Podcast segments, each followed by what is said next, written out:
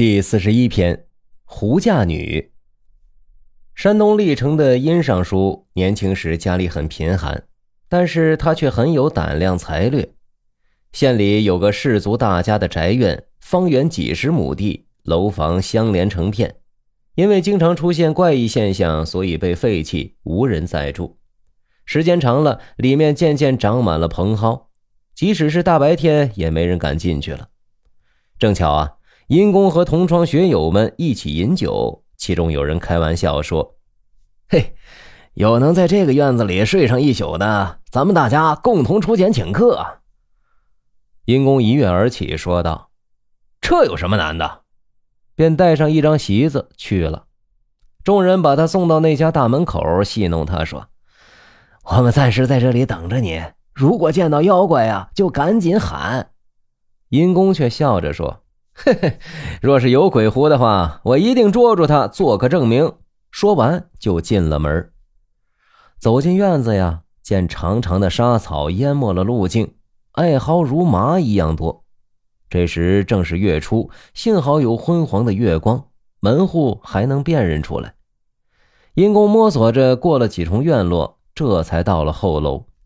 登上月台，见上面光洁可爱，就停住了脚步。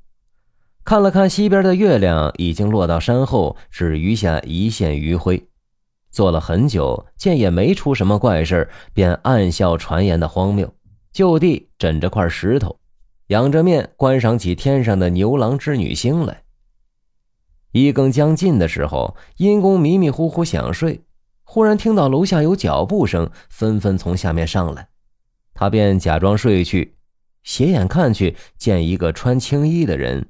挑着一盏莲花灯上来，突然发现了阴公，他大吃一惊，往后退去，对后边的人说道：“有生人在上面。”下面的人问：“谁呀？”青衣人回答说：“不认识。”顷刻间，一个老翁上来，对着阴公仔细看了看，说：“哎，这是殷尚书，他已经睡熟了，只管办我们的事殷相公不拘俗礼。”或许不会责怪他。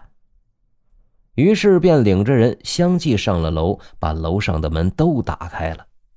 过了一会儿，进出往来的人更多了，楼上是灯火辉煌，就像白天一样。阴公略微翻了翻身，打了个喷嚏。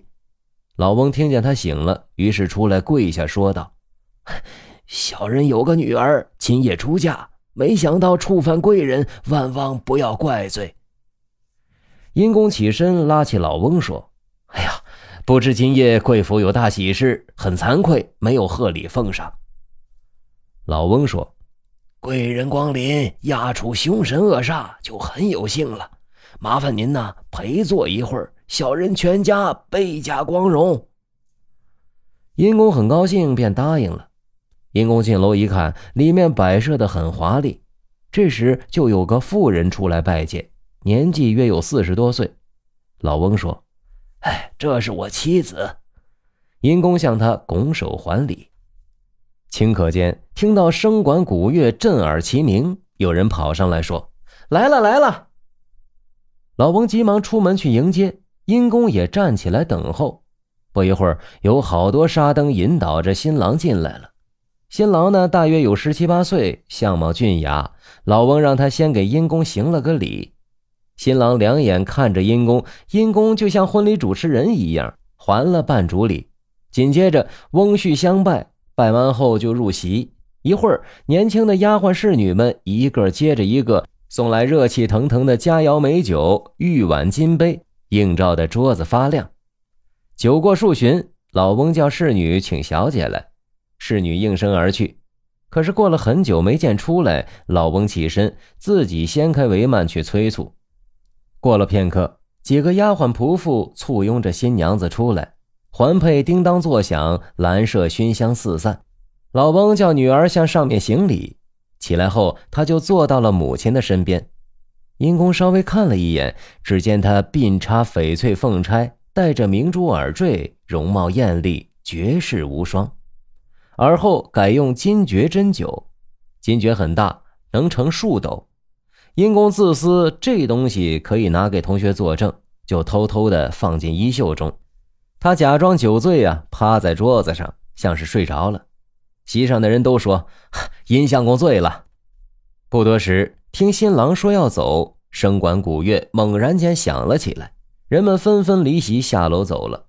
随后，主人收拾酒具，发现少了一只金爵，怎么找也找不到。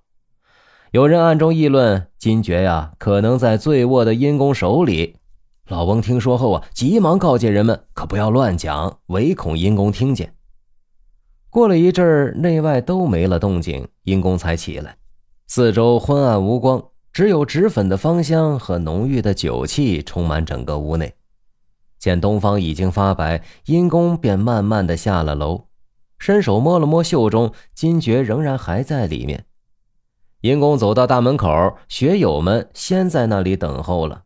都怀疑他是夜里出来，早晨又进去的。殷公拿出金爵让大家看，众人惊讶的询问来历，殷公就把夜里的情形说了一遍。大家认为这样贵重的东西不是贫寒读书人能所有的，于是呢就相信了他的话。后来啊，殷公考中了进士，被派到河北广平府肥丘县当县令。当地的官宦世家朱某宴请阴公。叫家人去拿大酒杯，可是过了很久还没拿来。有个小童啊，捂着嘴小声的和主人说了些什么话，主人脸上有了怒色。不一会儿，捧来金爵劝阴公喝酒。阴公仔细看去，金爵的样式和上面雕刻的图像与狐狸的金爵毫无区别，大为惊奇，便问是什么地方制造的。朱某回答说：“啊，这样的金爵家里共有八只。”是先父当京官时啊，找精巧的匠工监制的。这是家传的贵重物品，层层包裹，珍藏已经很久了。因为县尊大人光临，刚才才从竹箱里取出来，竟然仅存七只，怀疑啊是家人偷了去。但包裹上十年来的尘土厚积着，依然像原样没动过，哎，也实在没法解释。殷公笑着说：“哼，你那只金爵呀，成仙飞升了。”然而世传的珍宝不可丢失，我也有一只，和您的金爵啊非常近似，一定奉赠给您。散了席，殷公回到官署，找出金爵，差人速送朱家。朱家拿着反反复复的查看后，大为惊异。他亲自到官署感谢殷公，并问金爵的来历。殷公于是叙述了事情的始末，这才知道千里以外的物品，狐狸也能射到手。但是却不敢最终留在自己手里。听众朋友们，这个故事里的狐妖有意思啊，不仅能幻化人形，还学了人的礼仪习俗等等，在废弃的院中嫁女，却不敢在白天居住，借用人家的家传之宝，却没有占为己有，有未卜先知的能力，却不道破阴功偷拿金爵。这种种行为让冬日觉得呢，这狐妖虽然对人类的生活方式心有向往，但是他们既没有巧取豪夺，也没有谄媚乞怜，而是恪守底线，严守界限。现在流行一句话叫“圈子不同，不必强融”。我看呀，这故事中的狐妖是深刻懂得这话的道理的，让冬日不得不赞一声智慧。听众朋友们，您有什么想法呢？欢迎评论区留言，咱们下个故事见。